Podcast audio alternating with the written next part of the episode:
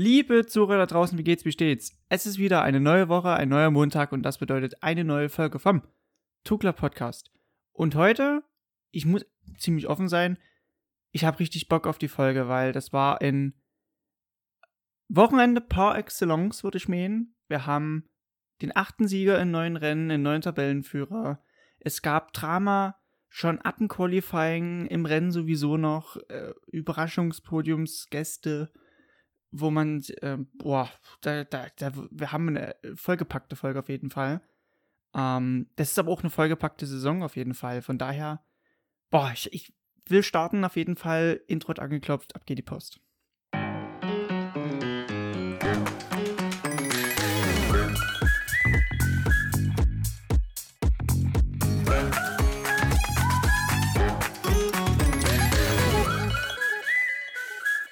Und damit herzlich willkommen aus dem Epizentrum für Schlechtwetter.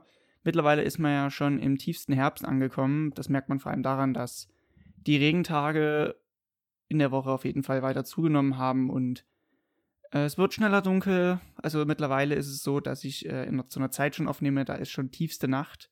Würde ich jetzt zum Beispiel auch rausgehen in meine Stadt, dann wäre ich wohl so gefühlt der Einzige, der noch dort draußen unterwegs ist. Und das ist halt auch so ein Wetter, ein richtiges Schmuddelwetter. Mittlerweile habe ich ja auch ein neues Getränk, was ich mir jetzt während der Aufnahme reinziehe, damit die Stimme halt nicht so kratzig wird. Normalerweise trinke ich immer Wasser nebenbei. Jetzt ist, ist es mittlerweile, um mich mal wieder ein bisschen aufzuwärmen, Tee. Mit momentan äh, Pfefferminztee mit Honig, der beste Tee der Welt. Aber egal. Ich heiße jeden, der neu eingeschaltet hat oder schon immer mit dabei ist, herzlich willkommen beim Two Club, einer Gruppe von MotoGP-Enthusiasten, die ähm, von mir, Dennis, immer noch mein Name, äh, was über die MotoGP erzählt bekommen. Ja, Schlechtwetter ist ja auch so ein Thema, das, äh, da, da können wir gleich mal drauf einsteigen. Das war ja auch so, ein, so eine Sache, die äh, das, den Zeitplan für der MotoGP dieses Wochenende in Aragon ein bisschen auf den Kopf gestellt hat. Mensch, wir hatten ja richtig äh, zu bippern, im wahrsten Sinne, also die MotoGP zumindest hatte in Aragon regelrecht zu bippern in der frühen Morgenstund. Da waren unter anderem Streckentemperaturen, die hatten es echt in sich. Was dazu geführt hat, dass der Zeitplan sogar überarbeitet werden musste, weil in den Freitagstrainings es so kalt war, dass die Fahrer teilweise aus ähm, ja, total abgekühlt, wegen total abgekühlten Reifen halt auf die Münder geflogen sind, um jetzt mal nicht zu sagen, auf die Fresse geflogen sind. Ja, es ist halt Herbst, die, es ist halt jetzt nicht mehr so richtig die, die Zeit, um noch, es ist halt nicht mehr die Zeit, wo man noch unter normalen Bedingungen fährt, sondern es ist halt eine längere Saison auf jeden Fall. Aber normalerweise ist es ja jetzt eher so, dass wir, dass die MotoGP in Übersee unterwegs wäre. In Sepang oder in Phillip Island, wo man vor allem in Sepang ja noch ein bisschen Glück hat, was das Wetter angeht. Phillip Island ist ja meistens dann auch noch etwas windig und auch recht kühl. Aber anyway, ja, Aragon. Was kann, was kann man über Aragon sagen? Es ist eine sehr komplexe Strecke. Es ist eine sehr interessante Strecke vor allem, weil ähm, die, diese, dieses moderne Layout, ich sag mal, ist ja erst die, die, das elfte Mal, dass die MotoGP äh, jetzt unterwegs war. Die hat ja, die hat's ja richtig in sich. Also es ist ja so, dass es enge, aber auch lange Kurven gibt, schnelle Passagen. Es gibt eine 962 Meter lange Gegengerade, die, also es fordert wirklich alles von den 300 PS MotoGP-Maschinen ab und gerade angesprochen, wie gesagt, aufgrund des Wetters war ja zum Beispiel Turn 2 sehr, sehr tricky, weil man ja eben aufgrund des Layouts lange nicht auf der rechten Flanke gefahren ist. Und wenn man dann Turn 2 umlegt von links auf rechts, dann gab es meistens äh, Stürze dort an der Stelle. Nicht nur am Renntag, sondern halt auch in den Trainings durchweg. Das erinnert so ein bisschen an Turn 11 von Sachsenring, die Wasserfallkurve, die ja wirklich eine richtige Mutkurve ist, wenn man da äh, lange halt äh, links gefahren ist und dann auf einmal wieder nach rechts umlegt. Aber naja, wie gesagt, seit zehn Jahren wird ja jetzt auf dieser Strecke schon gefahren. Da merkt man, wo, die, äh, wo ist die Zeit hin so. Ich meine, das erste Rennen, das war stark. Ich glaube, Stoner hatte gewonnen. Das war so sein äh, erst, erster Sieg seit langer Zeit vor Petrosa und Nicky Hayden. Boah, schon lange, lange her, wirklich, dass wir jetzt schon ähm, dort, äh, dass die MotoGP halt, oder ich sage immer wir, dass wir dort fahren, dass die MotoGP dort fährt, sagen wir es mal so rum. Ähm, es gab auch nur vier Sieger in der gesamten Zeit.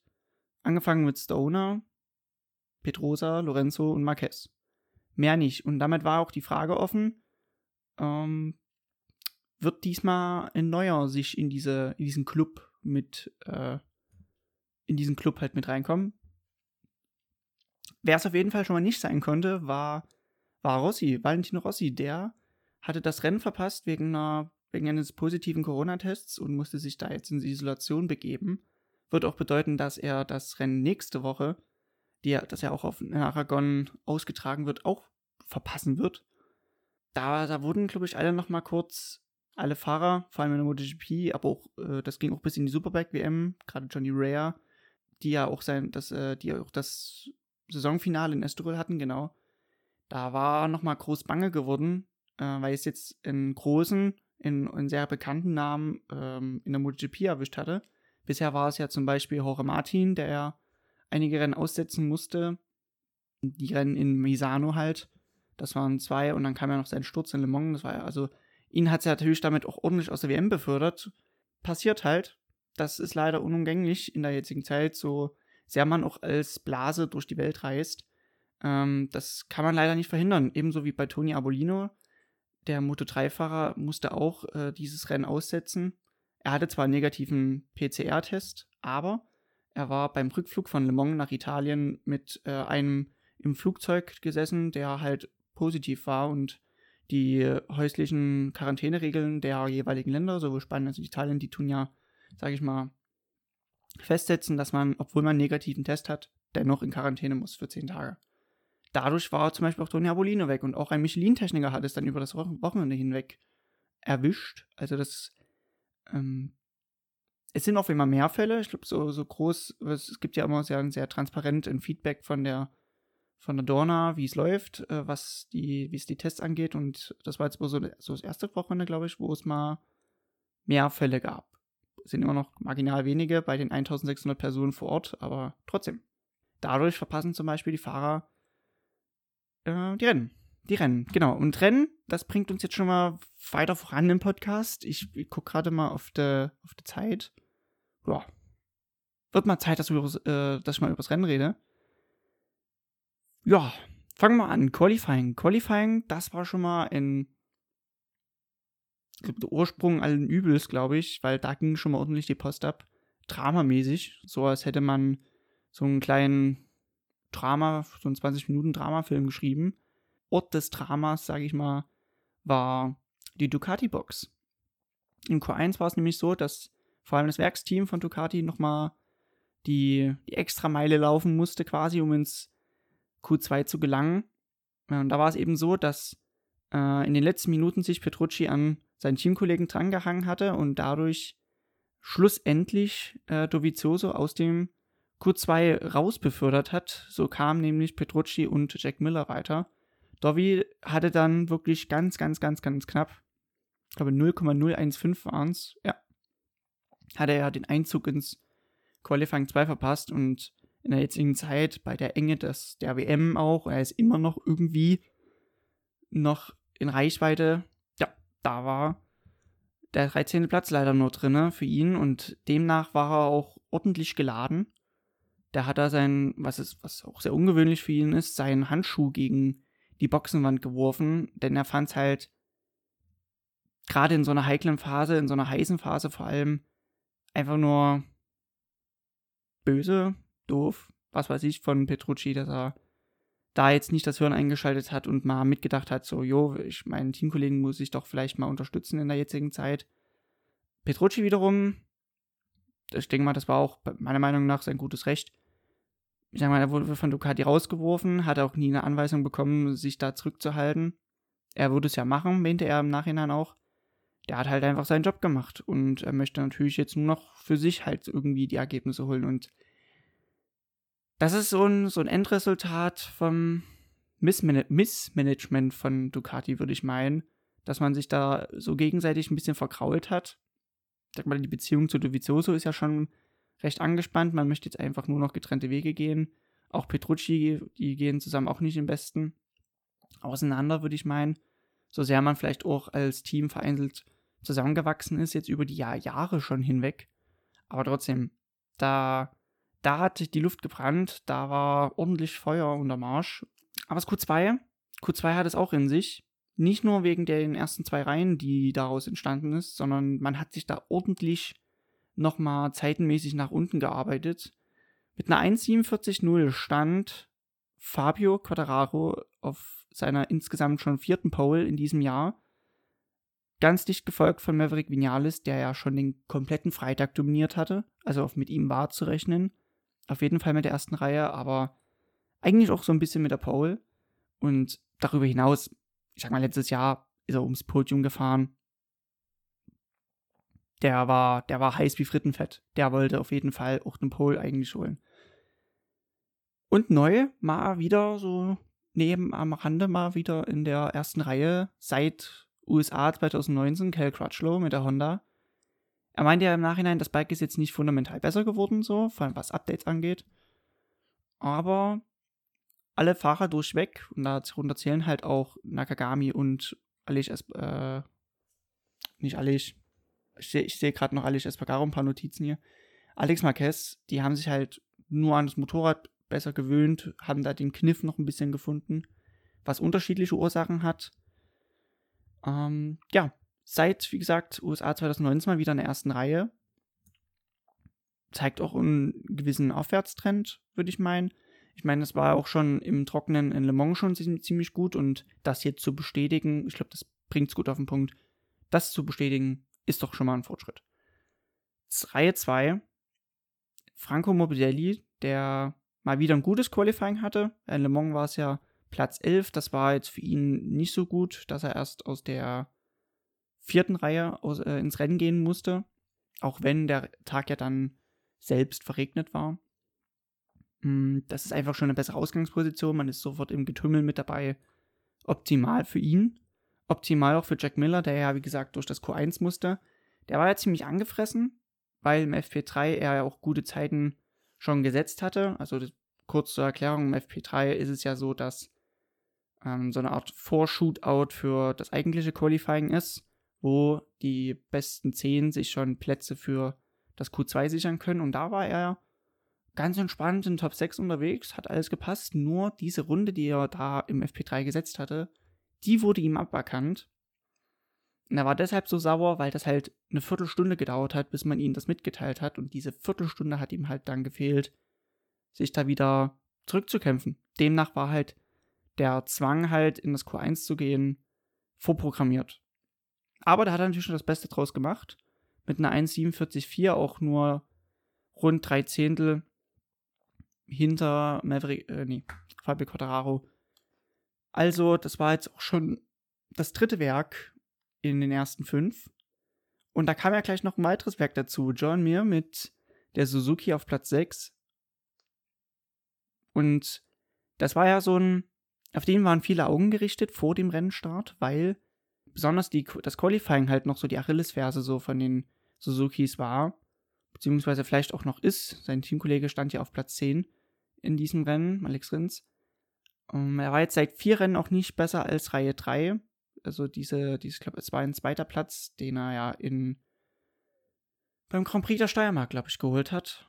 Oder beim äh, ersten Rennen, beim ersten Meeting vom Österreich Grand Prix, das ist jetzt. Aber trotzdem, seit vier Rennen nicht besser als Reihe 3. Ist schon mal besser. Aber natürlich auch noch ordentlich Vorarbeit, weil es waren in den ersten zwei Reihen natürlich alles Hochkaräter. Hätte man gewusst, was für eine Wendung der Sonntag aber dann nehmen würde, dann hätte er sich eigentlich eher nach hinten orientieren müssen, was das angeht. Aber na gut, guck, gucken wir einfach mal so aufs Rennen, warum das so alles gekommen ist, wie es schlussendlich gekommen ist. Allein schon der Start, den fand ich ja schon äußerst Premium, wegen dem äh, kleinen Check, den da Maverick Vinales Quadraro mitgegeben hat. Darüber hinaus hat er halt auch viel, viel früher gebremst als die zwei Petronas-Fahrer die in der ersten Kurve, diese Haarnadelkurve, halt weit gehen mussten und Maverick Vinales so der lachende Dritte war. So, hehehe, so und zack, war er auf 1. Und für ihn natürlich die optimale Situation und das sah auch alles sehr angriffslustig aus. Also für, im Gegensatz zu manch anderen Rennen, wo es für ihn immer dann schön zurückging, war jetzt eher die Flucht nach vorne geplant. Das sah auch dann nach der ersten Runde auch alles super äh, schnieke aus, würde ich meinen. Es war nämlich Vinales auf 1, gefolgt von Quattararo und Morbidelli. Also die drei Yamahas, die es noch gab, die waren noch vorne dabei. Was natürlich auch ein bisschen die Frage aufgeworfen hat, was wäre, wenn Rossi jetzt äh, nicht positiv auf das Virus getestet wurde? Wäre das vielleicht jetzt so ein Rennen gewesen, um vielleicht wieder zurückzukehren zur alter Form? Immerhin drei Ausfälle in den letzten drei Rennen, die, die stehen halt da und die müssen vielleicht auch mal ausgemerzt werden. Aber hinter den drei Yamahas ganz gefährlich die Suzukis mit Alex Rins und John Mir. Alex Rins von 10 auf 4 in der ersten Runde hat also das Chaos für sich perfekt genutzt, um gleich mal das Fundament für einen geilen Rennverlauf zu, zu legen. Im Gegensatz zu den Suzukis, wo es ja viel nach vorne ging, ging es für Cal Crutchlow auf Platz 3 ja gestartet eher wieder zurück. Das lag daran, der hatte in eine, seine Kupplung hat halt geschliffen. Also mu muss man sich mal vorstellen, der hatte halt auf der Warm-Up-Lab gemerkt, dass die Drehzahl im sechsten Gang so hochgeschellt ist. Und er hat auch so kurz überlegt, reinzufahren und das zweite Bike wenigstens zu nehmen, aber er hat es probiert. Ist natürlich dann ohne Vortrieb weit zurückgefallen und konnte erst dann so ab Runde 6 auch wirklich normal wieder attackieren, aber von Platz 12 aus ist es dann schwierig, gerade auch gegen die Ducatis sich da zu behaupten. Ähm, deshalb auch der, der Grund, warum Cal Crutchlow so weit zurückgefallen ist, das war halt die Kupplung. Also quasi nicht äh, der Schwimmer, sondern es war halt tatsächlich mal die Badehose. So, jetzt mal kurz ein Schlückchen vom Getränk genommen. Weiter im Text. Was ein bisschen unauffällig war, waren die KDMs, die roten Bullen, weil die beste KDM nach der, Renn nach der Startphase sich auf Platz 14 befand. Also es war dann wirklich so ganz schön chronologisch. 14, 15 die Werks-KDMs und dann äh, 16 Tech 3s. Das war das war hart zu beobachten, da man ja schon dachte, dass KDM auf unterschiedlichstem Terrain auch voll mit dabei ist. Preuß Bagaro zum Beispiel, der ja auch im Q2 war, hat es dann eher damit begründet, dass man halt vom 12. Startplatz wenig reisen kann. Ähm, das hätte viel geändert, wenn der, der Start schon anders gelaufen wäre von einer anderen Startposition. Wobei ich mir dann halt auch denke, die, die schlussendlich auf 1 und 2 angekommen sind, sind von 10 und 11 gestartet. Genau in der Reihe, in der er auch stand. Ich fand tatsächlich, und äh, darauf möchte ich jetzt erstmal kurz hinaus, dass der Samstag überhaupt nichts über den Sonntag aussagen konnte, weil das auf immer ein kompletter Turnaround war, weil die, die Spitze am Samstag eher die, die Verfolgergruppe war und die, das Mittelfeld vom Samstag war die Führungsspitze vom Sonntag. Das erinnert mich jetzt so ein bisschen an Valencia. Valencia 2006 in dieser auch sehr, sehr guten Saison zwischen äh, Hayden und Rossi, wobei ja natürlich auch viele andere da noch lange in der WM mitgespielt haben. Aber dieses letzte Rennwochenende, wo Rossi ja am Samstag alle Trümpfe in der Hand hatte, mit weitem Vorsprung äh, auf Pole stand vor Oh, jetzt, jetzt wird es interessant. Also ich sag mal, ich kann ja die, die Rennen kann ich immer ziemlich gut aufsagen aus dem Kopf, aber ich glaube, es war Troy.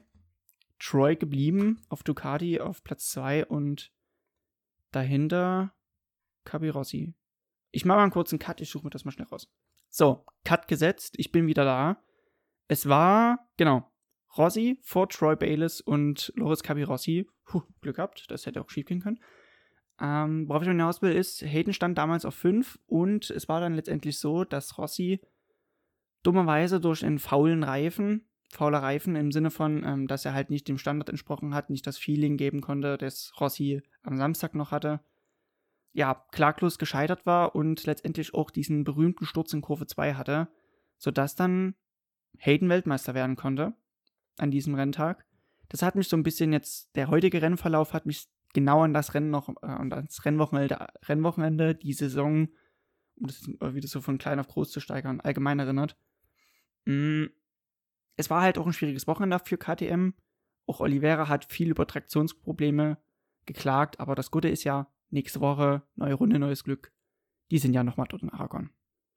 der halt, wie gesagt, aus Mittelfeld heraus sich äh, ganz konsequent am Anfang noch ganz still und heimlich, dann aber auf immer mit immer mehr offenen Mündern vorgearbeitet hat. Das war Alex Marquez auf der Werkshonda.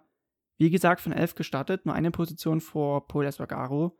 Der war zeitweise der schnellste auf, auf der Strecke, was dazu führte, dass er mit Alex Rins zusammen sich immer weiter nach vordrückte und andere halt nach hinten äh, beförderte, wie zum Beispiel Fabio Quadraro. Die wurden, der wurde relativ schnell vernascht. Vernascht sage ich gerade deshalb, weil ich erstmal kurz einen kleinen Snacky-Snack esse. So, jetzt wieder zurück. Es war nämlich so, dass Fabio Quadraro so ab Runde 6 ordentlich zurückfiel. Es war nicht so, okay, es sind diese zwei, drei Zehntel, die, die er heute einfach nicht hatte. Das war einfach konsequent über eine halbe Sekunde, die, die einfach mal pace-technisch fehlte. Lag daran, dass sein Vorderreifen jetzt nicht faul war, aber er hatte den falschen Luftdruck drauf. Der war laut, laut eigenen Aussagen, aber auch laut Aussagen des äh, Fahrerlagerradios außer Kontrolle. Und dadurch äh, ging es halt für den Pole-Sitter bis ans Ende des Feldes fast. Also es war dann auch um Stefan Pradl dann auch schon vorbei und der war auch lange außerhalb der Punkte dann. Mannschaft wird erschrieben und ich kenne da auch einen Fahrerlager, der hat mir da mal gesagt, wenn es überhaupt nie läuft und man ist ja eigentlich sonst Siegfahrer, dann sollte man ab einem gewissen Punkt einfach das Piano abstellen. Aber das musste man ihm lassen, ähm, trotz dass er auch körperlich sehr angeschlagen war aufgrund von Stürzen, auch bedingt durch die Temperaturen, die halt morgens immer herrschten. Alle hat durchgezogen und versucht wenigstens noch das Beste rauszuholen. Hätte ja sein können, manche stürzen und der holt noch einen Punkt. Jeder Punkt zählt, im wahrsten Sinne des Wortes. War dem jetzt aber nicht so. Er wurde halt ordentlich zurückgereicht. Ich sag mal, es ist halt sein Glück, dass Petrucci und Alex Rins, um das jetzt schon mal vorwegzunehmen, die letzten zwei Rennen gewonnen haben und dass sowohl Dovi als auch äh, John Mir nicht das Maximum rausholen konnten, wenn er, sag ich mal, gestrauchelt hat. Ich sag mal, im Regen ist es immer noch eine andere Sache. Mancher kommt damit besser klar, manchmal nicht, aber dass halt jetzt zum Beispiel auch der Reifen ihn Stich lässt, brauchst du nie bei der WM. Brauchst du nie, wenn noch äh, vier Rennen, vier Rennen, genau, noch vier Rennen ausstehen, wenn noch 100 Punkte zu vergeben sind. Das kann ja vielleicht mal im letzten Rennen passieren, wenn die WM entschieden ist, dann ist es okay, aber ah, da hat er auch wenig Einfluss drauf. Okay, ja, aber trotzdem, harder ist es auf jeden Fall. Mm, naja, wie gesagt, das hat sich dann ordentlich durchgemischt, wie bei Salat, den ich äh, mache, quasi. wie so bei gemischten Salat. Aber wie gesagt, mit, mit fortschreitender Renndistanz, da ging der Fokus regelrecht auf Alex Marquez über, der so Unausgesprochenes gemacht hat. So, ist es überhaupt noch Alex Marquez? Ist es überhaupt noch mit ihm vor Le Mans noch zu vergleichen? Wo, wo kommt denn das jetzt her? Wie kannten der jetzt außen Nichts äh, um Siege mitfahren? Das war ja nicht so, dass es im Regen schon ähm, gut war, wo es ja auch hieß, na, wenigstens im Podium ist schon mal gut, aber wenn es jetzt im Trockenen noch gehen würde, das wäre ja schon gut. Da man, hatte man immer noch so ein bisschen geschmunzelt, aber auf einmal hat er jeden eines Besseren belehrt, würde ich meinen. Das war ja nicht nur so, dass er die Steigerung halt auf dem, auf dem Bike ordentlich, äh, eine Steigerung auf dem Bike hatte halt, das war auch eine gute Kopfsache, denke ich mal. Das war viel für den Kopf. Ich, ich finde, Sport findet halt im Kopf statt und das war heute eine, ein sehr selbst, ein Fahrer mit sehr viel Selbstvertrauen und ähm, viel Glauben auch in sich selbst. Ich denke mal, das, das hat genauso noch mit reingespielt.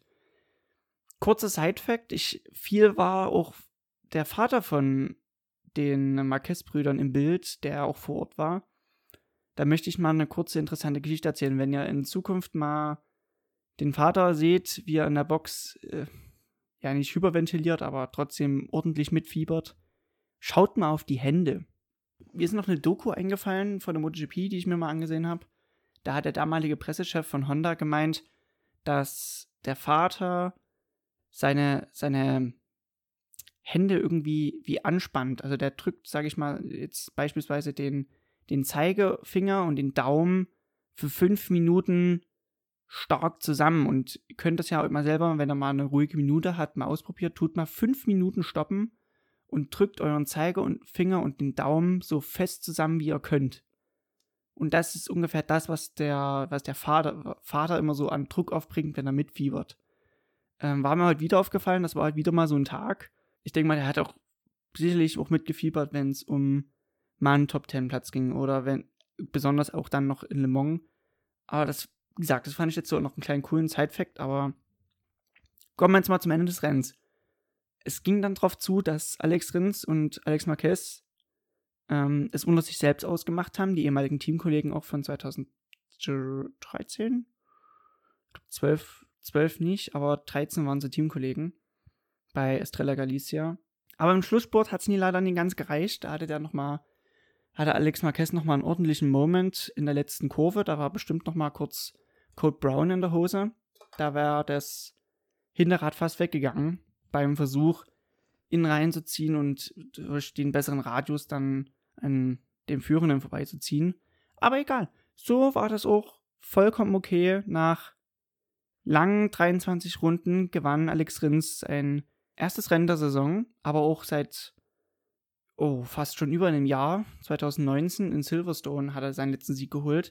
Und das bedeutete einfach mal der achte Sieger im neunten Rennen.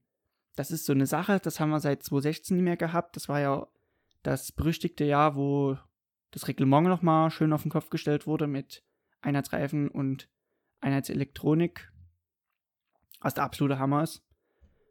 Ähm, gefolgt, wie gesagt, von Alex Marquez, der Rookie von 11 auf 2 und bescherte somit auch das 850. Podium für Honda in der Königsklasse. Deshalb Hut ab. Platz 3 für den neuen Tabellenführenden John Mir, der sein fünftes Podium im zehnten Rennen holen konnte. Das erinnert mich, glaube ich, ich glaube, Emilio Alzamora, der Marc Marquez-Entdecker, oder auch Manager, glaube ich, sogar noch, der war auch, glaube ich, 125er Weltmeister geworden und hatte nicht einmal gewonnen. Also es führt einfach jemand die Tabelle gerade an, der nicht, der seit 2017 sogar schon nicht mehr gewonnen hat. Also sein letzter Sieg war Malaysia 2017 in der Moto 3. Im Weltmeisterjahr. Ich, ich gucke jetzt nicht nach, ich, ich denke mal, es war schon so. Anyway, die Top 5 machten voll. Maverick Vinales, etwas zurückgereicht, aber gar nicht so weit weg mit 2,8 Sekunden. Und eine weitere Honda mit Mr. Sakaki. Gesamt fünfter somit aber auch. Das war. Puh, kommen wir gleich nochmal drauf zu sprechen. Further up in the text, oder wie es auf Deutsch heißt, weiter im Text, Sechster Platz für Franco Morbidelli, zweitbeste Hon äh, Yama nicht Honda, Yamaha im Feld. Ähm, auch ganz, ganz knapp äh, an den Top 5 vorbeigeschlittert. Äh, wenigstens einer, der einen guten Tag hatte in der VR46 Akademie. Sag mal, Rossi war nicht vor Ort. Sein bester Freund Uccio, der auch viel Management äh, im Hintergrund zu tun hat, war auch positiv getestet worden, konnte auch nicht anwesend sein. Moto 2, Bezecki gestürzt, Marini gestürzt, Minio gestürzt, Vietti auf 9, Antonelli 18. War ein gebrauchter Tag, würde ich mal meinen. War ein gebrauchter Tag für Ika äh, Italiens Speerspitze der in, in, Sachen Akademie, in Sachen Nachwuchsförderung. Aber einer konnte es ja wenigstens ein bisschen rausholen. Danach siebter Platz für Do Dovizioso, gefolgt von Crutchlow, der sich noch ein bisschen recovern konnte. Jack Miller von der zweiten Reihe von Platz 5 auf 9 zurück und John Sarko machte die Top 10 voll. So still und heimlich sich noch ein bisschen vorgearbeitet. Danach, wie gesagt, die Roten Bullen KTM mit Platz 11 und 12, Brad Binder und danach Espargaro. Wenn wir schon mal bei Espargaro sind, der wurde auch 13. Alice Espargaro fürs Aprilia-Werksteam 14,5 Sekunden hinterm Führenden ins Ziel gekommen. Das ist schon ein bisschen harter, der dadurch, dass er, sag ich mal, in Aragon immer die besten Ergebnisse für Aprilia einholen konnte. 17 und 18 war es ein sechster Platz, 19 ein siebter. Schade Marmelade, hat aber auch einen neuen Motor, mit dem er jetzt rum experimentiert hat. Das hat zwar mehr Leistung gebracht, also ich konnte mich ans Qualifying entsinnen, da stand dann 348 km/h. Topspeed haben sie ordentlich zugelegt, so wie es aussieht, auch wieder an der Zuverlässigkeit, was ja anfänglich ein großes Problem war. Aber mit mehr Leistung geht natürlich auch weniger Kontrolle einher. Und diese Harmonie aus Elektronik und Kontrolle, die ist noch nicht ganz da. Vielleicht wird es beim nächsten Mal besser. Kann ja so sein. Platz 14 und 15, Ike Lecona und dann Danilo Petrucci. Und dann, es waren halt gar nicht so viele ausgefallen. Platz 16 Oliveira, dann Bradl, Quadraro mit über 21 Sekunden Rückstand auf den Führenden. 18. und danach Smith und Rabatt. Nicht gewertet, beziehungsweise halt ausgefallen, relativ früh auch Banyaya. Ah, den habe ich vergessen bei der Aufzählung von der Akademie. Auch Banyaya mit einem sehr gebrauchten Tag, auch einem gebrauchten Wochenende. Dadurch, dass er von 17, von 17 gestartet ist, genau. Der hatte auch äh, mit 1,48,3 8 Zehntel rund auf Petrucci Rückstand. Er sagt halt auch von sich für, für in zukünftigen Werksfahrern suboptimal, beziehungsweise enttäuschend. Nicht so enttäuschend war die Twitch-Ecke. Darauf kommen wir jetzt einfach mal zu sprechen. Drei coole Tweets, beziehungsweise ich hatte jetzt mal die Idee, Facebook vielleicht auch mal, aber bei, bei Facebook ist man immer ein bisschen gesprächiger, habe ich jetzt gemerkt. Na gut, wir gucken mal. Der erste Facebook-Post, der es in den Podcast geschafft hat. George Wizard Georgopoulos. Cooler Name. Where are we talented and experienced riders of Yamaha? Also auf Deutsch, wo sind die talentierten und erfahrenen Fahrer von Yamaha? Ist ein Brett. Das ist ein Brett von ähm, Post, sag ich mal, von Kommentar unter dem irgendeinem Post von der MotoGP. Ich meine, Vignal ist klar, mit ihm war zu rechnen, nicht nur wegen der Historie, die er auf der Strecke hat, dadurch, dass er auch den Freitag dominiert hat, im Qualifying auf Platz 2 stand, die Pole nur ganz knapp verpasst hat, ähm, das Rennen angeführt hat, das gleich, gleich nächste. Ja, vielleicht war es auch ein bisschen die, die Reifenkombination, die einfach nicht ganz aufgegangen ist. Er hatte ja Soft-Soft zum Beispiel. Alex Marquez im Gegenzug hatte Medium Soft, also er konnte den Medium vorne verwenden. Vinales meinte, es war gar nicht so sehr der Vorderreifen, der ein Problem dargestellt hat, weil der war schon immer gut. Der ist mit sehr lang gebrauchten Reifen immer noch gute Zeiten gefahren in den Trainings. Es war vielmehr der Hinterreifen, der einfach gedroppt ist und einfach nicht die nötige Performance hatte, die er halt brauchte. Ist ein bisschen schade auf jeden Fall, aber er hat immer noch eine zweite Chance. Zumal auch die, der Rückstand auf die in der WM sogar noch geringer geworden ist auf den zweitplatzierten Quadraro. Und John Mir ist ja auch jetzt noch nicht so weit weg. Dann haben wir dann noch Morbidelli, habe ich schon ein bisschen drüber gesprochen. Ja. Es ist eigentlich so ein gutes Morbidelli Race. Ähm, es ist jetzt nicht sonderlich schlecht. Es ist aber auch jetzt ist jetzt hart zu sagen, nicht sonderlich gut. Es war vollkommen in Ordnung. Ähm, klar, Quadraro, der tanzt aus der Reihe. Das ist so ein Rennen, was du halt nie haben darfst, aber wenn wohl äh, die Reifen ihn ein bisschen in den Stich gelassen hat, und ich glaube zum Beispiel Jonas Folger hatte auch mal das Problem bei der Moto 2, 2015 oder 2016 in Thermas, die Rio Hondo, da hat er auch so einen faulen Reifen gehabt, der ihn ein bisschen den Stich gelassen hat. Das kann halt mal passieren. Ist echt doof, aber mal bedenken, dass Quadraro mit zwei richtig, richtig schlimmen Stürzen, vor allem im FP3, wo er sich ordentlich an der Hüfte nochmal verletzt hat, dass er trotzdem die Pole holen konnte. Das ist stark. Aber natürlich ohne Punkte heute zu Hause, nach Hause zu gehen, das ist doof, weil Sonntag gibt es Punkte. Ich sag mal, Pole ist immer gut.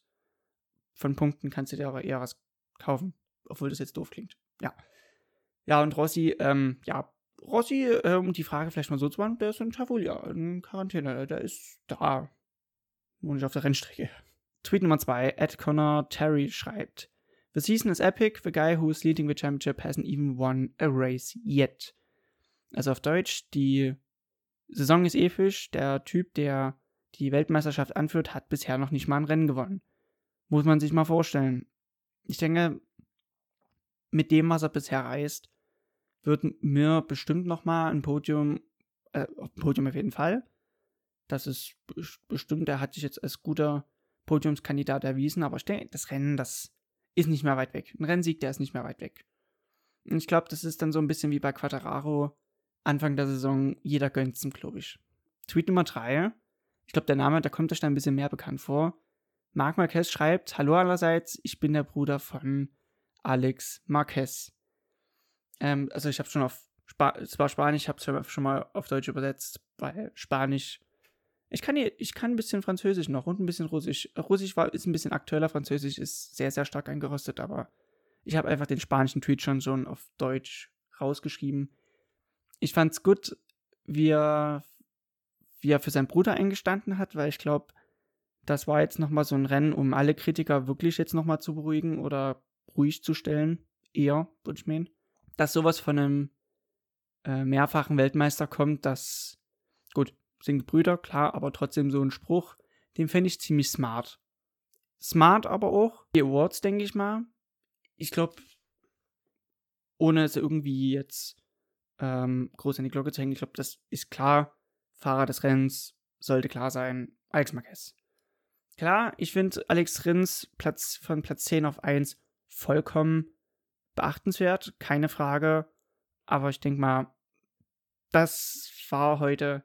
Ich fand es ja auch genial, wie, die, wie diese Honda heute in, in den Kurven lag. Also gerade auch Suzuki war stark, aber dass die Honda nie rumgerüttelt hat. Es, normalerweise ist die immer in Bewegung und das heute so zu sehen, das war, das war ein Kunststück, wirklich. Ja, deshalb bleibe ich auch gleich mal bei Fahrer unterm Radar bei der Marke Honda. Ich finde, Mr. Takagi, also Nakagami, der hat auch Fahrer unterm Radar für sich verdient. Man muss auch sagen, mit Ausnahme von einer Runde waren seine gesamte Rundenzeiten im Bereich von einer halben Sekunde. Also es war auch super konstant in sauberen Stiefel gefahren.